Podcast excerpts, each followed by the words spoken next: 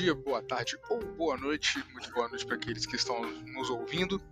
É, estamos aqui com mais um episódiozinho tratando especificamente da MLB. Acabou que nosso último episódio, se você ainda não ouviu, vai dar uma olhada lá onde a gente fala sobre o lockout que está acontecendo, é, quais mudanças já foram acordadas, se está próximo de ter um, fio ou não, o que, que isso está impactando ou pode impactar na temporada regular. É, e também comentamos outras mudanças que foram acordadas ou podem ser acordadas é, com o CBA é, e as várias conversas que rolaram e ainda vão rolar. E hoje nós vamos abordar, já que a conversa foi extremamente produtiva. Cheguei aqui, estou de novo com o Rafael. Rafael, dá o seu, seu alô. Opa, boa noite, bom dia, boa tarde, boa noite é, Eric primeiro, né? Tudo de bom pra você, cara. É... Muito feliz aqui de gravar mais uma edição do nosso podcast aqui de beisebol, aqui da Gameplay.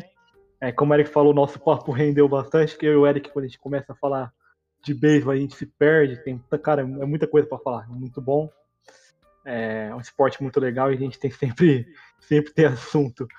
É, vamos lá, cara. Infelizmente, a Free Agency era para ter acabado essa hora, né? Porque Geralmente ela, o couro come lá em outubro, em novembro, né? Só que alguns jogadores chegam até a assinar em fevereiro. Por exemplo, um exemplo recente, Bryce Harper, que em 2019, é 2019 isso.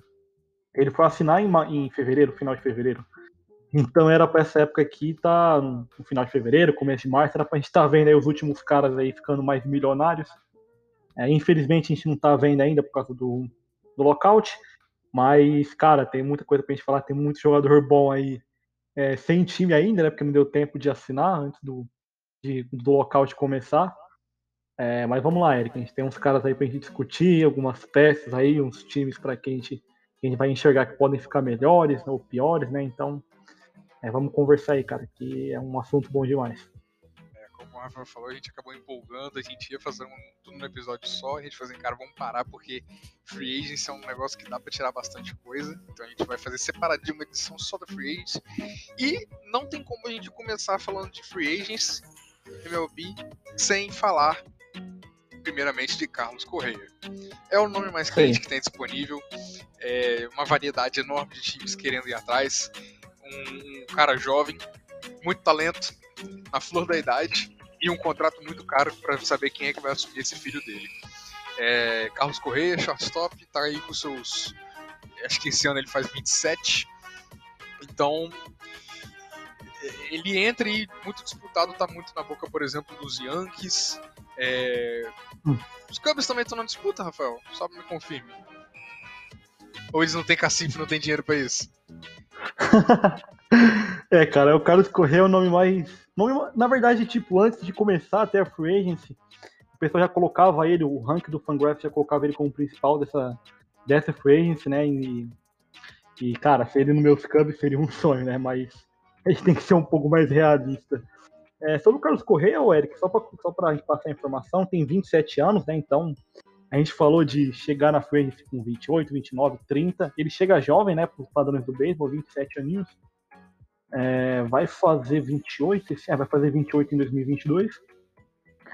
É, cara, um dos melhores shortstops da MLB, é a atual luva de ouro é, de 2021 da temporada. É, ou seja, um jogador que é bom, a gente fala, né, no, nas cinco partes do jogo, não só é, no ataque, não só rebatendo, é, rebatendo home runs, é, enfim, chegando em base, com extra base hits, mas é uma baita de uma luva atualmente, um baita de um defensor. E, cara, é, e, e, o mercado dele se tornou um pouco esquisito, Eric, porque se a gente pegar alguns times que estavam procurando shortstop, já pegaram shortstop. No caso, o Texas Rangers, que pegou o Corey Seager. O caso do, do Detroit Tigers, que assinou com o Javier Baez. É, então, eram dois alvos, eram dois times que a gente imaginava que poderia ir atrás dele e já, estão fora da conversa. Alguns times já têm shortstop, vários times já têm shortstop, na verdade, né? Então é, é um mercado que ficou um pouco esquisito. E é um cara que está com 27 anos, Eric. Então, 27 anos, provavelmente ele quer um contrato como o do Corey Seager, de 12 anos e 325 milhões, 330 milhões. Então, É, vai, ser, vai ter que ser uma franquia que vai ter que se comprometer com muita grana, né? Atrás dele. É, e aí tem alguns times aí que a gente pode especular, o, próprio Houston Astros, talvez ele possa retornar, tá sem shortstop nesse momento, o Philadelphia Phillies também, que tem uma incógnita com o Didi Gregorius, que não é o dono da posição lá. A gente tem os Yankees também, que não tem um shortstop full-time shortstop nesse momento. A gente tem os Cubs, que estão num processo de rebuild, mas assinam assina, por exemplo, dá um contrato com o Marcos Sturman e assina outros jogadores. É, enfim, a gente tem um mercado aí que, cara, é, eu considero bem imprevisível nesse momento, Eric, para que lugar que ele vai. É, você falou de, de mercado esquisito, né? E assim, realmente o mercado tá esquisito primeiro pelos nomes. O Correia é um contato muito caro para assumir o filho. E até mesmo tem muito time que tá estacado de shortstop como prospecto. Então, muito se fala, por exemplo, um dos principais rumores aí pro Carlos Correia fechar é, é, é são os Yankees, né? É, Sim. Pra fazer esse reforço. Mas o pessoal fica, cara, mas os Yankees têm um, certo depth ali de, de shortstop, eles têm é, cacife para manter, talvez reforçar uma outra área, tem até porque a questão, primeiro, o, o, vai sair muito caro o Correia, e tem contratos que estão batendo na porta, como por exemplo o Judge. O Judge está chegando, a extensão do Judge está chegando. Você vai, como é que vai ficar a questão? Você vai assumir um contrato é, extremamente caro aí do, do, do Carlos Correia e, e, o Judge, que atualmente é a, a cara ali do, dos Yankees na qual eles pretendem continuar. Então o pessoal fica, cara, investe no Peraza, investe no, no Volpe. Apesar de que é, tem a questão de que o Peraza e o Volpe eles têm um tempo estimado para 2023, então talvez 2022 seria um tempo de, de adaptação é, até o seu real potencial, né, que é o ATA dele de 2023.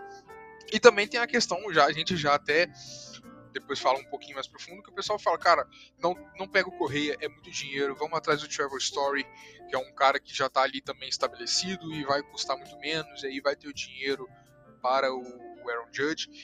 Então, o, o, mercado do Correia é até muito complicado, porque ele está querendo uma grana, e como eu, você já comentou, tá, tá esquisito o mercado, é, shortstop como pro, top prospectos não falta, é, na época de 2021, no top no top, no, top 10 prospectos, nós tínhamos quatro shortstops. Era o Bob Witt do, dos Royals, era o Marco Luciano dos Giants, é, o CJ Abrams do, dos Padres, que já tem o Tatis, e, e, o Marcelo Maier do Red Sox. Tudo bem, todos eles têm um HA um pouco longo, exceto o Bob Witt, né, que já o HA dele era, é, é para esse ano mesmo. Mas os outros, mesmo, mesmo não sendo para esse ano, são próximos, como o Peraza e o Volpe, né, que é 2023. Então, realmente fica até complicado pro próprio, pro próprio Correia querer se valorizar. Então, é, fica, fica difícil, mas eu quero a sua palavra, Rafael. Correia, vai para onde? É, vamos lá. Uh, primeiro, eu só queria fazer, só para completar, né, sobre os Cubs, porque eu acredito que algumas coisas façam, façam sentido e outras não. O que faz muito sentido, Eric, é que os Cubs têm uma rotação atualmente com três, com muitos é, ground ball pitchers que a gente chama, né? Que jogadores que arremessam bolas um pouco mais lentas e procuram eliminar os jogadores com batidas ali pro campo pro campo pro meio ali do campo, pro shortstop, segunda base, né? A gente tem um Kyle Hendricks, um Stroman que chegou agora, um Wade Miley.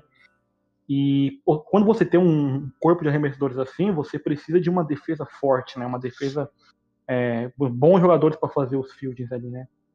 O Carlos Correa é exatamente isso, é o melhor shortstop defensivo atual. Então, nesse aspecto, faria sentido ele nos Cubs, né? É, só que os Cubs estão no processo de review, a gente não sabe se os Cubs vão tentar dar, vão tentar é, ser contender esse ano, porque a divisão dá para falar que ela está meio open entre é, Brewers e Cardinals, então é um, é, um, é, um, é um destino meio esquisito você pensar, é uma incógnita. Eu acho que faz sentido, também acho que não faz. É, mas enfim, Cara, o meu palpite, o Eric, nesse momento, eu colocaria que ele vai renovar com o Houston Astros. Que eles vão chegar na corda e ele vai acabar renovando com os Astros. É, nesse momento. Apesar de estar esquisito, não tem como não ter muito burburinho atrás do Correia, porque, como você falou, é um jogador excepcional, já foi calor do ano, é, foi é, luva de platina, que, para quem não sabe, é o prêmio para o melhor jogador defensivo. Então, como o Rafael até comentou, seria um fit, por exemplo, dos Cubs que jogam de uma determinada forma. Já foi campeão da World Series 2017. Então, assim, o cara, o cara tem cacife para pedir um dinheiro mesmo. É, o WAR dele do ano passado foi, foi bem alto, inclusive. Tipo, foi 7.2, se eu não me engano. Não à toa, ele tava aí, foi votado top 5 para MVP. Então, Sim. tem que dar uma respeitada no Correia. E, e, e, eu acho, dando minha previsão, apesar de não gostar, eu acho que o Cashman vai ser literalmente o Cashman e vai abrir os cofres e dar na mão do Correia e ele vai acabar nos Yankees. Não é o que eu gostaria, eu Legal. acho que tem um talento ali para os Yankees desenvolver e alocar o dinheiro em outras áreas, mas eu acho que vai acabar sendo isso mesmo. Se não for, aí eu acho que com você que ele renova com, com os astros. Para mim, meus dois palpites são esses. Legal. Seguimos. Próximo é um também que está bem falado. Recém-campeão da World, da World Series. Hum. O homem Fred Freeman. Homem de um milhão de dólares. É nada, mais de um milhão de dólares. Muito mais de um milhão de dólares. É, posso começar, Eric, para com comentar sobre o Fred Freeman? É, deixa para você mesmo. Beleza, cara. Cara, o Fred Freeman é um nome espetacular, né? Campeão da World Series. É, provavelmente, cara, junto com o Goldschmidt ali, os melhores primeira base da, MLB nos últimos anos, assim, da, talvez da década, jogador regular, um líder nato, MVP em 2020. um bom de... MVP em 2020, no ano da pandemia, um líder, um bom defensor, talvez hoje não seja o melhor de, defensivamente, talvez seja o Matt, Wol, o Matt Olson, né, lá, Anthony Rizzo, mas Goldschmidt, mas um bom defensor, uma luva confiável. Cara, você tem ali um, um produtor nato de corrida, é, um cara que vai rebater home run decisivo, que nem ele bateu na World Series, nos playoffs. É um nome muito forte. E o que acontece é que aqui uma notícia, a notícia mais recente é, da ESPN, durante o lockout, a sensação é que o Fred Freeman vai sair dos, dos Braves. Antes tinha uma, uma sensação que ele ia ficar, mas os burburinhos ali em volta da liga é que ele vai deixar os Braves. Então, é um nome muito forte e, cara, é um nome que eleva muito qualquer time. E aí é, a gente tem alguns, algumas desse, opções desse, aí, desse, cara. Desse, burburinho, desse burburinho até surgiu o próprio Yankees, né? Como que o Sim, Yankees também tem, tem, nessa. Ah, mas e o Rizzo? Ah, mas o, o Fred Freeman, o que, que, a gente vai fazer? Então, Sim. os Dodgers chegaram a surgir também como, como possível alvo pode, pode ir comentando, né? Porque realmente o Fred Freeman tá quente no mercado, até porque é um cara que acaba de ganhar o World Series não vai sair o ileso do, dos rumores dos jornalistas, né? Sim. É, e assim, o Fred Freeman é um mercado um pouco diferente do, do Correia, porque o Correia tá um, buscando o contrato da vida dele, né? 10 anos no mínimo. O Fred Freeman já tem 32 anos. Sim. E primeira base é uma posição que tem um declínio depois dos 30 anos. Então o contrato dele deve ser um contrato de 5 anos, talvez 4. E aí, cara, a gente tem alguns times aí que estão com uma porta aberta. O pessoal fala muito dos Dodgers, porque os Dodgers sempre aquilo, né? Os Dodgers têm dinheiro, pode, pode mover o Max Muncy para a segunda base e botar o, o Tria Turner shortstop e colocar o Justin Turner na terceira base, enfim.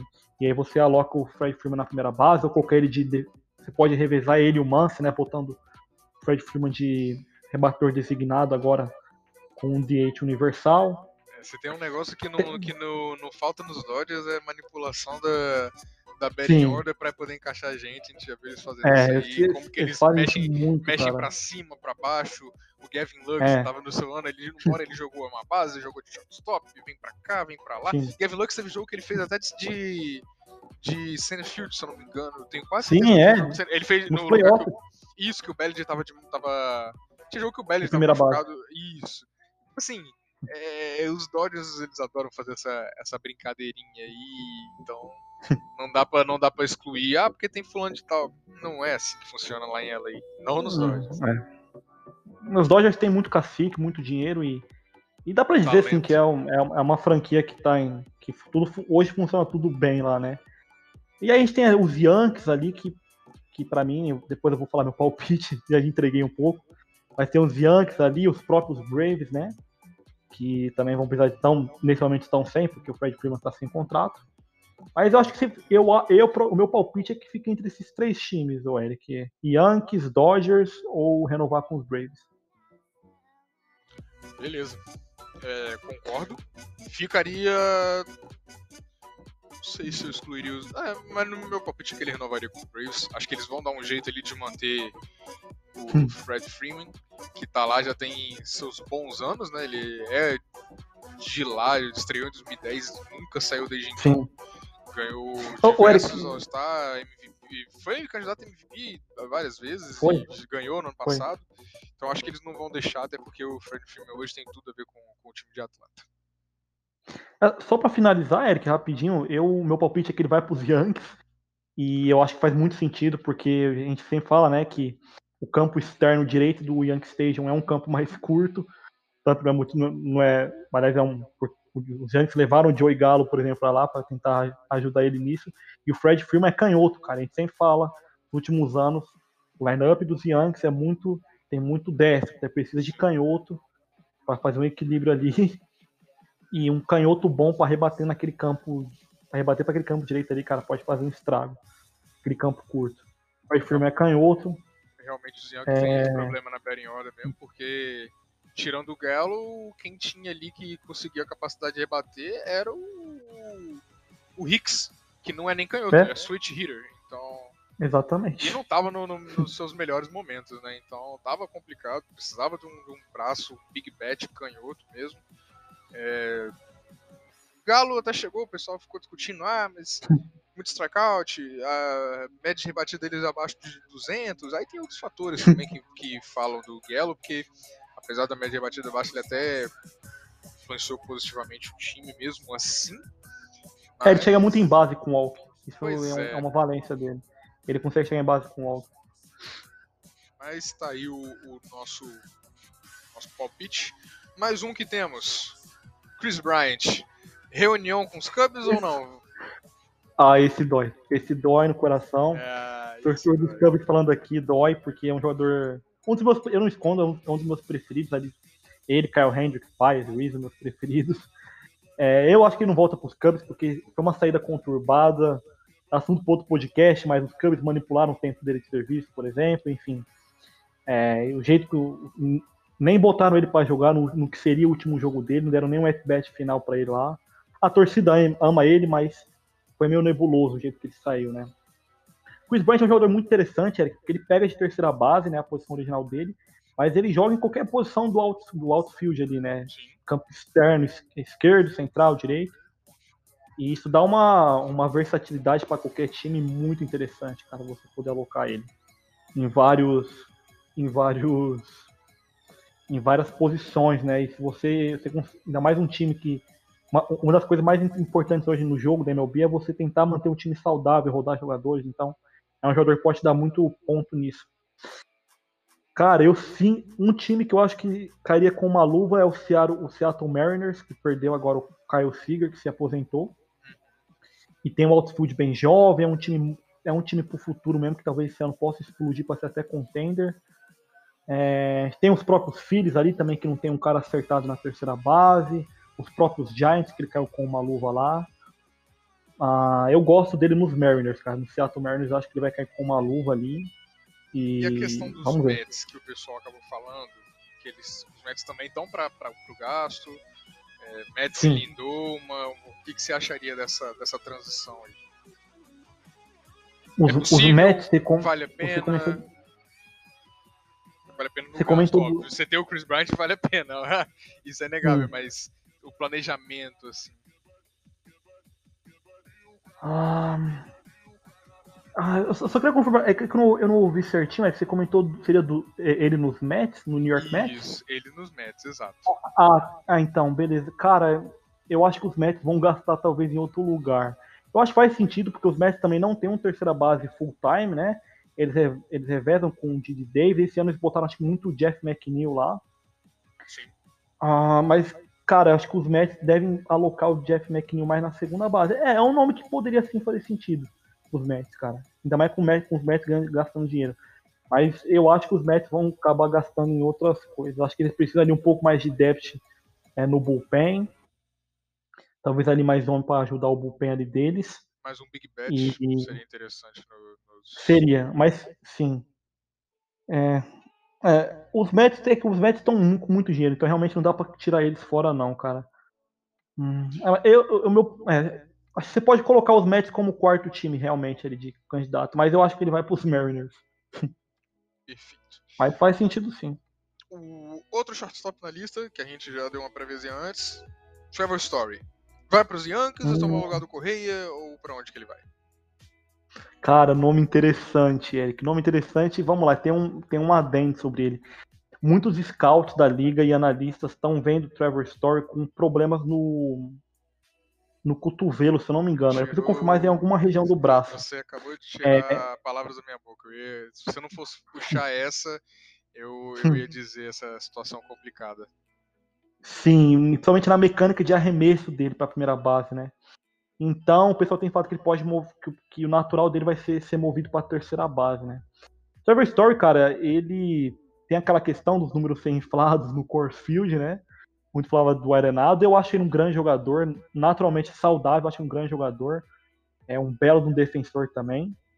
É, e um, um big bash também é, com capacidade de bater home run, de chegar em base, de gerar extra base hits.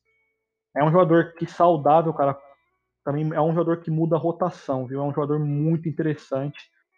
Que eu acredito que o, ele cabe. O pior que os, os times que ele pode ir também pode é parecido com os times que o Correia pode ir, né? Os Astros, os Yankees e os Dodgers, talvez também, que os Dodgers sempre podem destacar mais, os Phillies também que eu comentei, próprio, os próprios Cubs também para trás de shortstop. É um nome muito interessante, cara. Mas tem, a gente tem que ver como é que vai ficar a questão do cotovelo dele, do braço dele, para ver se ele vai ficar saudável e se ele vai ser colocado na terceira base. Para fechar, para encaixar tudinho, Eric, eu vou colocar ele indo para os, os filhos. Feito. Meu palpite é que vai para os filhos. É, é um nome interessante também. Pra mim, pra mim, ele ficaria nessa situação, né? O Trevor Story, que ele poderia ir pros Phillies. Na verdade, ele tem alguns. Depende até mesmo da questão de como os Yankees vão seguir, né? Porque tem Sim. essa questão dele pros Yankees. É, e muito se fala também do, do Trevor Story ser um, um replacement do, do Carlos Correia caso ele vá pros Yankees. O, Sim, o Correia não renovar com, com os Astros para não ficar sem. O Trevor Story, querendo ou não, é o melhor shortstop que sobrou, né? Tinha outros no mercado. E até o pessoal comentou, cara, como é como que os Yankees vão agir já que eles não se mexeram é, para outros nomes? Então, Sim. tanto que o pessoal até considera a questão de ah, eles vão acabar seguindo com Peraza, Volpe e, e, a garotada, porque o Baez foi embora e tudo mais. Então, é, para mim fica, entre, fica nesse rumo que ele pode ir pros filhos, mas também depende de onde vai o Correia. Correia fica, aí Verdade, são filhos. Correia sai, aí eu acho mais provável ele ir pros Astros do que pros filhos.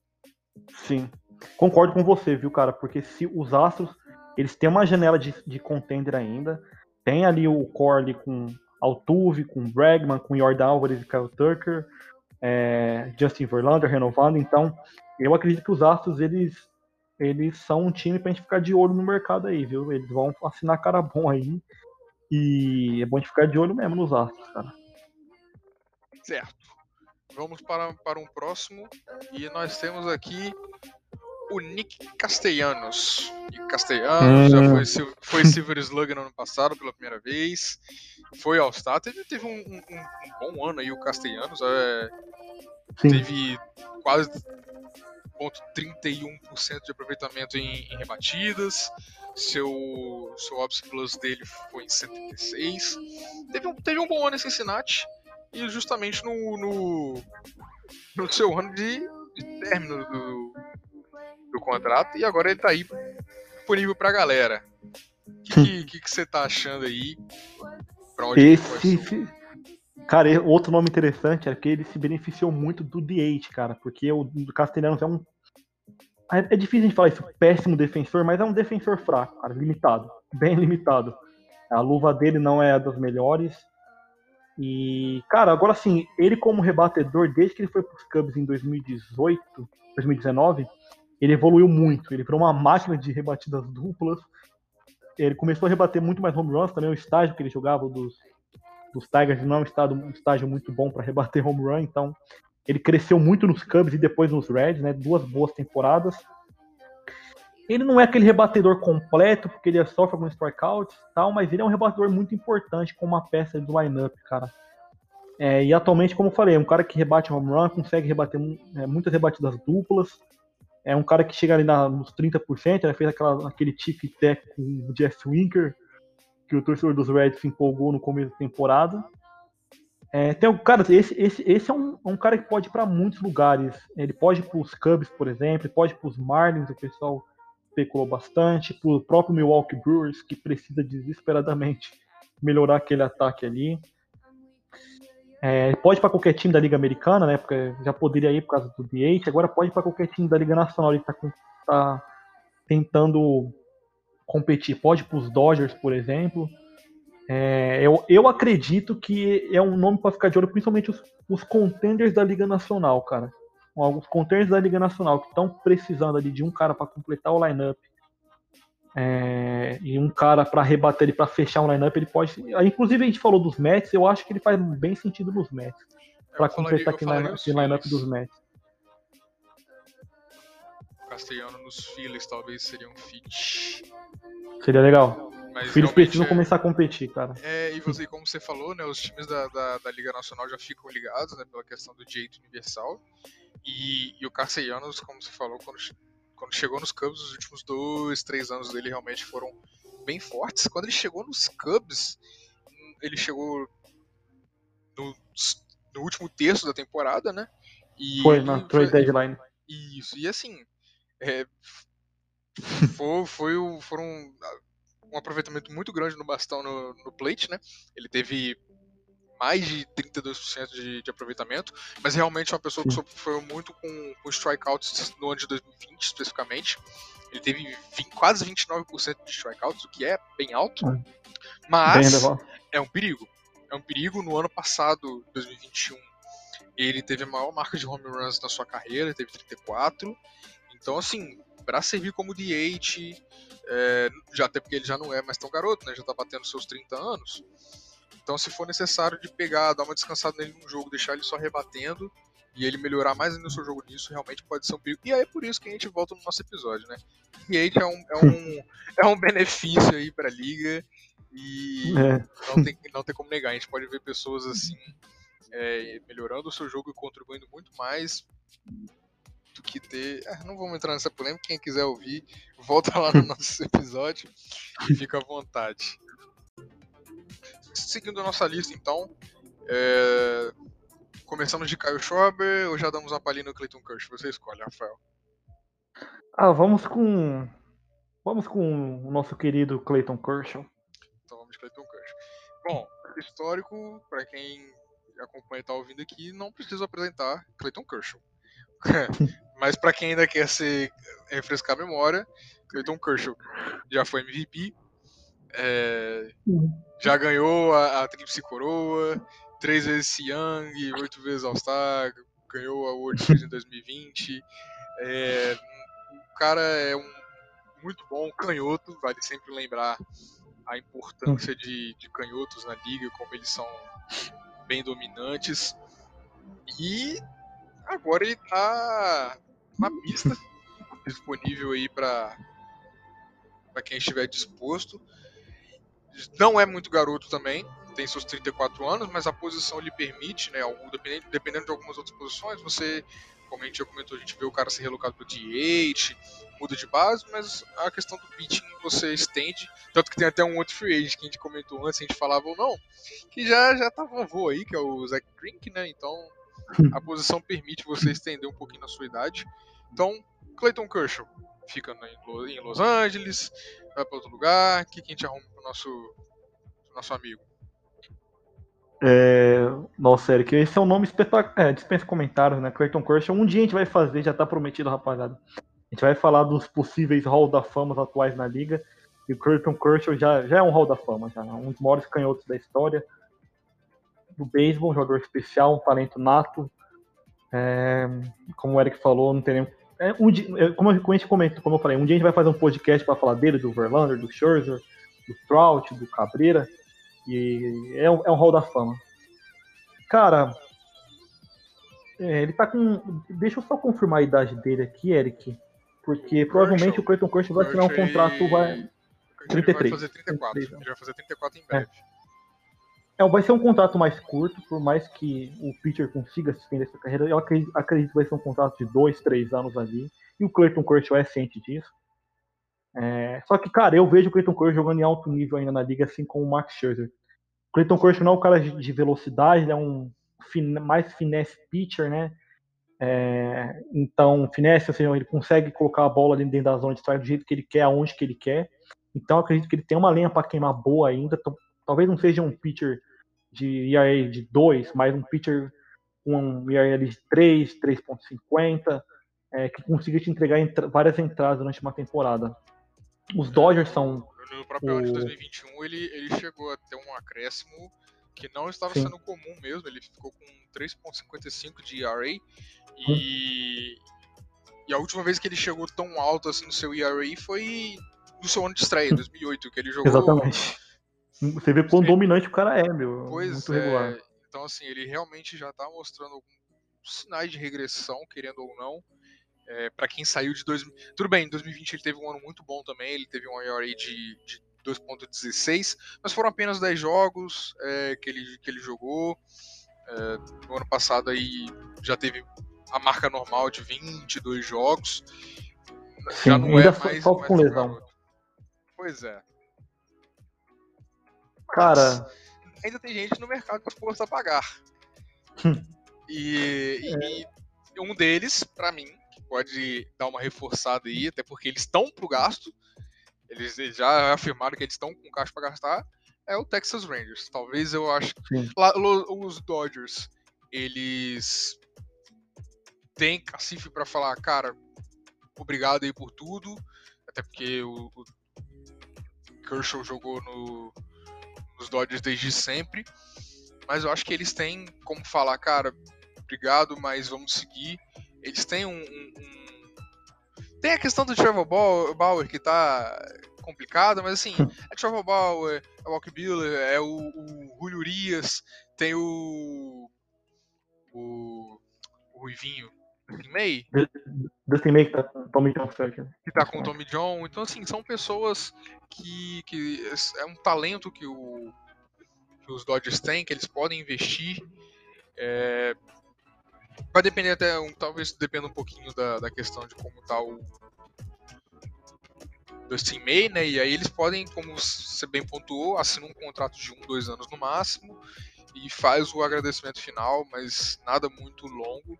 E aí por isso que eu até acho que ele tem essa essa esse rumo provável para o, o Texas Rangers, que como eu falei, veio pro gasto, eles não estão de brincadeira.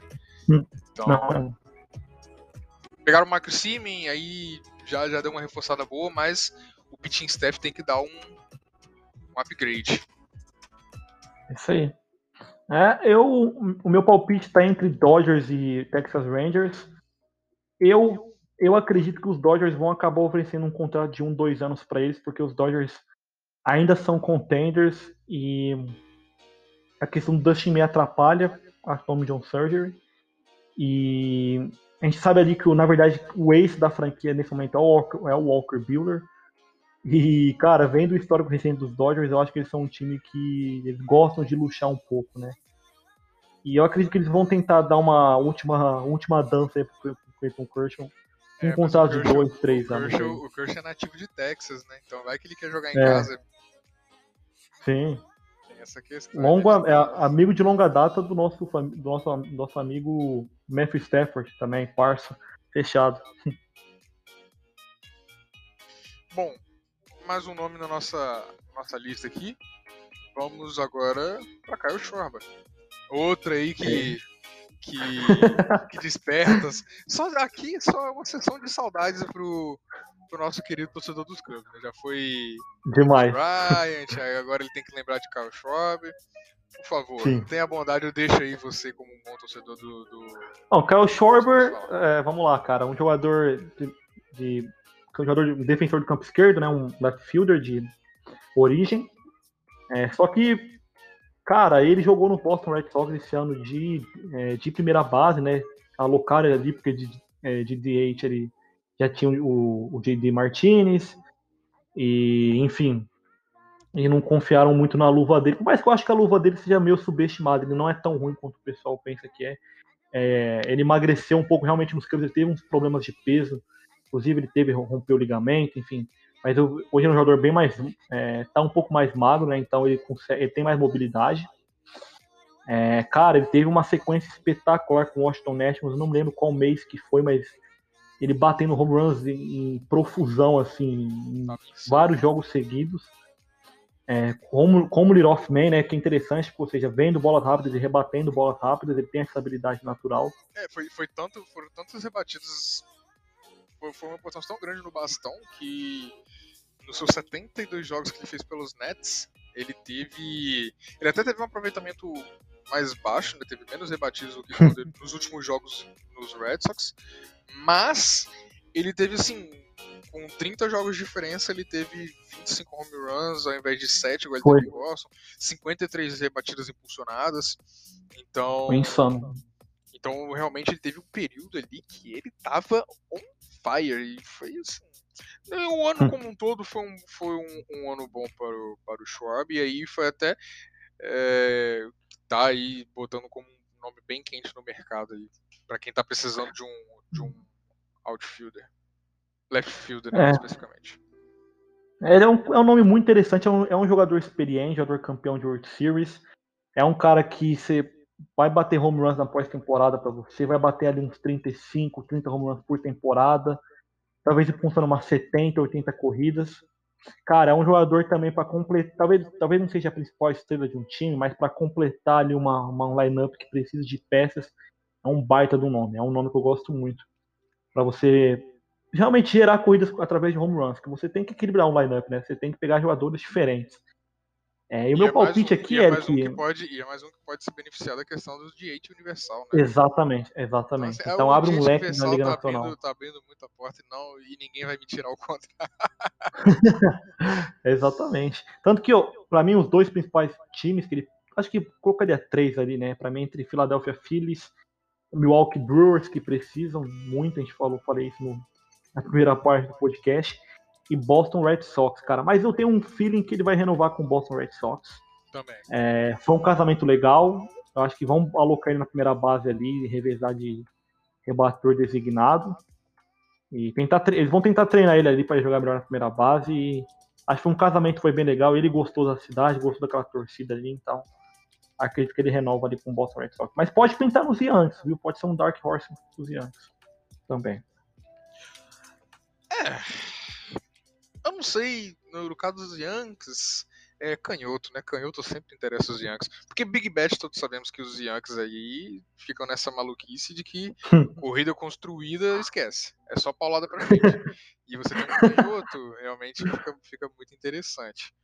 Mas... São os inimigos do small ball, Eric. São inimigos do small ball. Ali todo mundo é gordão. O Schwab encaixaria bem. Ali não tem preconceito com gordinho, não, tá? É, o exatamente. o pessoal dos Yankees gosta de ser acima do peso. Ali, ali não tem nenhum magrelo. Outro. Aí quando é, quando é magro, é, parece um Megazord igual o Judge, que tem 15 metros de altura, parece que ele corre, corre em câmera lenta. Mas vamos lá. Nosso, nosso outro asiático querido que tá surgindo aí. Temos agora a sensação Shohei Otani e agora tá surgindo um outro nome quente vindo diretamente da Ásia. Seiya Suzuki. O que, que você acha aí desse Seiya Suzuki? Vai vingar? Saindo aí diretamente do. Do beisebol. Cara. Do beisebol asiático. Fica naquela, cara, quanto, quanto que ele vai realmente vingar indo para, para a liga principal? Ele, ele tem. Cara. Então... É um nome muito interessante, meu. Esse é um nome. É uma incógnita. Definição de incógnita, Eric. É, assim, a questão de rebater e arremessar. Eu acredito que o, que o Otani é, um, é uma coisa fora da curva, cara, que é muito difícil fazer o que o Otani faz. Então, eu acredito que as outras que as franquias a princípio vão tentar deixar o Seiya Suzuki ali no outfield, que é a posição dele, né? É, a princípio, também tem, também tem que acompanhar o que ele vai ser, né? Como que ele vai. Como é que ele vai treinar assim que ele chegar. É, com a questão do, do DH, é, abre uma, um leque muito grande né, também para ele poder assinar com o time da Liga Nacional, porque era um limitador, é um limitador do Shohei Otani, né? Ele rebater na Liga Nacional por causa do DH, que não tinha, então era um problema que agora não tem mais. Então deixa uma porta aberta aí para ele ir para qualquer time, basicamente da liga, né? Como o San Francisco Giants é um bem cotado para para ele fazer sua aparição. Sim. A, a é, eu acredito... do, do, do, ah, tá, do Suzuki vai ser bem vai ser bem conturbado, né? Porque ele já tinha uma janela muito pequena, se não tivesse lockout para assinar com alguém. Aí tem até que ver, inclusive, isso até influencia de ficar, ah, mas o Suzuki vem pra cá, vem pra lá. Pode ser que, dada a situação que tá ocorrendo na liga, ele fique até no Japão. Jogue mais um ano é. no Japão, do que ficar nesse voo, não vou, vou, não vou. Porque o, o Suzuki já tem seus. Ele tem o. 27. Ele tem seus 27, 27 vai fazer seus 28. É, ele, se ele fica mais um ano, ele chegaria em idade de free agents, por exemplo, num, num pico bom, Sim. talvez. Só talvez seria ruim para sua adaptação na liga, né? Já chegar com 29, coisa. Mas é um, é um, é um nome interessante, é, bom, é bem legal ver esse o povo, o povo asiático vindo para cá, já chegando com um bom nome. Então. Mas vamos, vamos falar de, de, target aqui. Onde que você acharia que ele iria? Tem, tem a questão do Texas Rangers que eu acho uma possibilidade. É, como eu falei várias vezes, os Texas Rangers estão pro gasto. Gostaria então, de vê-lo nos Yankees. Gostaria. Hum. Não, não sei até que ponto o Cashman poderia tornar isso possível. É, mas eu gostaria muito de ver ele nos Yankees. E tem o próprio Giants também, que, mas eu acho que talvez os Rangers eles tenham um cacife maior para gastar e eles estão quem para pra olhar um projetinho ali do, do, dos Rangers tá legal.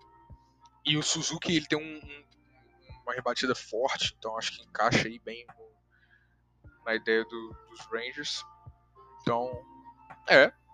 O, o, se, e se o Suzuki vai para lá, os Rangers voltam a ser uma ameaça grande na liga. Sim. Marcos Simeon, Corey Seager, é, Suzuki, fica, ó, tem que ficar de olho nos Rangers cara, e, os cofres abertos. Cara, eu, eu, concordo com você, Eric. Acho que os Giants ali, porque os Giants. Vamos ver se os Giants vão conseguir ser contenders esse ano, mas eles têm uma base legal ali de time. É, os próprios Mariners que eu comentei, pode ser um alvo do Chris Bryant, acho que também pode ser um alvo do. Pode ser um time que vai atrás do Suzuki, os Yankees também. É, e os próprios Mets, cara, até os Mets podem entrar nessa briga aí. O pessoal falou que os Mets podem ir atrás dele, porque até como eu falei, o outfield dos Mets esse ano tem uma vaga ali do Marco Conforto, né, que é free agent. E então, por mais que eles assinaram ali com Canha, com o Starling Marte, eu tenho certeza que os Mets vão tentar fazer um debit chart ali bem grande ali de várias posições com o dinheiro que eles têm.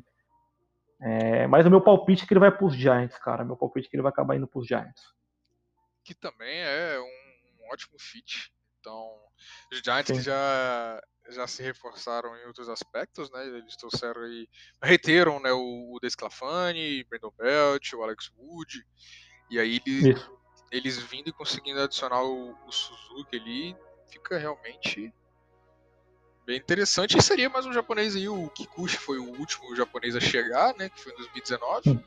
E é, e, é, e é legal pro, pro, pro esporte, até até é bom para eles, para a liga, de ter o maior interesse de ver o pessoal vindo para cá e também de, de, a gente ter essas oportunidades do pessoal de fora e só tem coisa a agregar. É, Isso aí. Por último, o último nome pra gente encerrar, eu deixo você escolher. Quer falar de quem? Hum, eu queria falar do Carlos, Carlos Rodon.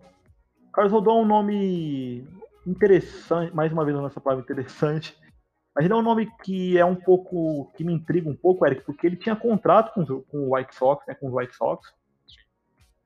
E ele. Os White Sox não renovaram. Né, tipo, ele tinha contrato, mas os White Sox tinha uma cláusula de renovação que eles optaram por não renovar. Que foi uma surpresa para muitos times, né? Carlos Rodon, assim como o Clayton Kershaw, é canhoto também. Ele arremessou um no-hitter em 2021, quase perfect game. Infelizmente não foi porque acertou o pé do Roberto Pérez do, dos Indians. É, e ele e muita gente fala que os White Sox não renovaram com ele por causa que tem problemas no braço dele, problemas crônicos de lesão. Ele é um jogador que já sofreu com muita lesão no passado, mas ele vinha tendo um belo do 2021, cara, até a lesão que, que atrapalhou o resto da temporada dele. Ele é, teve uma taxa de strikeout de 34%, um ERA de 2.37 e produziu 4 de WAR, cara, 4.9 enquanto ele estava jogando. Ah, então, o ano, o ano, dele realmente 2021 foi espetacular, no ator foi foi All-Star. É... Canhoto sempre muito valorizado. Ele tinha assim a taxa de strikeout dele era melhor do que 96% da liga, oscilou 34,6%, é algo muito impressionante. Ele, é o, o, ERA dele estava em 2,37, é, poucos walks, né? Bem poucos walks. Ele, normalmente a gente vê, ah, o cara consegue um strikeout, mas ele pode sofrer um pouco com, com o stuff dele perdeu um pouco a linha e não, ele teve se limitou bem nos, nos walks sua sua bola rápida estava em D, né? Ele, bola rápida, slider, tava, tava uma combinação muito interessante. Então, é. Mas, olhando assim um aspecto geral, é um ponto. O, o, ele começou em 2015, né? Mas é um ponto na qual, diferente do Kershaw, né? Que a gente comentou a questão da dominância, o Rodon não teve esses anos de glória todos, tá? Chegando a sua fecha aí aos 29, mas fica aquela aquela, cara, será que ele vai manter o mesmo desempenho? Será que ele não vai manter? Exatamente. Porque ele realmente ele teve o melhor, a melhor ano da carreira dele. Nos outros, ele ele tinha um ERA de 4. Não é muito saudável. É, o, o whip dele chegava a bater quase 1.4, então ele sofria muito com com walks. É, muitas rebatidas eram cedidas. Então eu particularmente tenho essa questão de até que ponto ele vai seguir com, esse, com essa performance, ou se, se ele realmente melhorou o jogo dele de, do, do, de um tempo para cá. 2020 ele quase não jogou, é, 2019 também não, né? No final de 2020 ele ficou meio parado. E o último. Sete jogos só. Só, só sete, sete jogos, jogos só. E o ano de 2018 que ele teve foi. Não dá nem pra dizer sei, ok pra fraco, pra. É sim. Então, assim, eu particularmente tenho essa, essa preocupação com, com o Rodon, a questão da, da lesão, quanto que isso pode perseguir a ele. Mas, se ele melhorar, né, a, a, a parte de lesão, e realmente botar. Não precisa repetir a temporada, até porque a temporada dele realmente foi algo bem, bem, bem fora da curva para vários outros pitchers. Mas se ele conseguir dar progresso, aí ele fica um. Ele, eu, em alguns lugares eu li que ele é um ace de. Ele é um ace em potencial para um, um, um, tempo curto. O cara que só assinar um hum. tempo vai aproveitar o pico dele agora. Não, ele não vai ser aquele cara que vai ter 30 fumaças de anos é, como o Max Scherzer e o, o Verlander e tudo mais, mas pode ser um cara que pode te prestar bem para daqui um, uns dois anos, três talvez, manter uma performance. Ace, não sei, mas pelo menos um cara dois na rotação ali e, e sirva o time. E aí um, um, um possível lugar que ele pode cair, até pela necessidade imediata, é, é o, o, Los Angeles Angels. Porque Sim. os Angels é, não podem mais perder o tempo de aproveitar Mike Trout, não podem perder tempo de aproveitar o Shohei Otani. Eles precisam capitalizar o máximo que podem. Então, eles já estão aí. O Steph foi algo que não estava muito agradável para eles. É, e aí eles chegaram com o Shohei Otani, né, que teve um ano espetacular. Trouxeram o, o Noah Syndergaard para fazer esse pitch Steph cada vez mais robusto. Tem o, o, o Patrick Sandoval, que é um canhoto, Sim. que também teve um, um, um, bom ano, né? Assim, Assim, Cara, não, bem, não dos melhores. que ele vai. É um nome bem interessante. Sandoval, o pessoal pensa que ele pode explodir a qualquer momento para se tornar Sim. até um dos aces da liga. Ele, ele. Primeiro, canhoto, né? Mais uma vez um canhoto que a gente tem que valorizar mesmo. E. E o, e o desenvolvimento dele, desde o seu ano de estreia, né, ele começou em 2019, então tem muita lenha pra queimar. De 2019 pra 2021, a diferença que ele teve no jogo dele foi muito grande. Então, fica interessante ver, e aí por isso que eu falo, eu acho que o Rodon, se ele conseguir manter esse nível, ele pode, como ser algo provável, o Los Angeles Angels, para justamente ele- eles poderem aproveitar é, o momento de pico do Trout e do, e do Otani. Eles não podem mais dar mole, não podem ter esses problemas no, no pitch staff, no bullpen, eles têm que dar essa reforçada. Eles têm um pouco da faca e o queijo na mão e tá na hora de, de realmente trabalhar. É isso aí, Eric. Acho que só para completar, o... ele estreou em 2015, fez 23 jogos, depois em 2016, 28, 2017, 12, 2018, 20, 2019, 7 jogos, 2020, temporada menor, 2 jogos só, em 2021, 24. Não é um cara que consegue se manter saudável, infelizmente. É, e vamos lá, dessas seis temporadas, sete, ele teve duas temporadas que dá para dizer de boas, né? 2016 e 2021. Então é um cara irregular, mas como você falou, pode ser que esteja chegando no, no, no, no que a gente chama nos Estados Unidos de pique da carreira dele, né? No auge da carreira. Então um contrato de um, dois anos ali para você apostar nele e tentar cuidar dele ali, acreditar que ele ficar saudável nos próximos dois anos, possa ser interessante para algum contender, principalmente contender que precisa de um cara, um terceiro de rotação, segundo. Também não vejo ele como um ace, um time campeão, um time forte nos playoffs. O, cara, é, você acabou roubando meu palpite, mas eu vou copiar você. Mas como é a última, eu vou copiar. Eu acredito, acredito que ele vai para os Angels. É, os Angels te, contrataram o Noah Syndergaard, tem o Patrick Sandoval, tem um, uma, uma montanha de prospectos arremessadores aí para estrear. Tem o Razor Iglesias que eles renovaram para o bullpen. E eu acredito que acabou a janela, acabou a possibilidade do- dos Angels não investir em pitcher, cara. Você tem que investir. né? já deu. Se eles quiserem ser campeões com o Trout, com o Otani, eles têm que investir em pitch staff. É, no, no, no próprio ano de 2021, eles tiveram alguns problemas. Com, com o Andrew Heaney não desempenhou muito bem. Acabou sendo Sim, foi trocado. pros Dodgers. É, foi, foi pros Dodgers agora.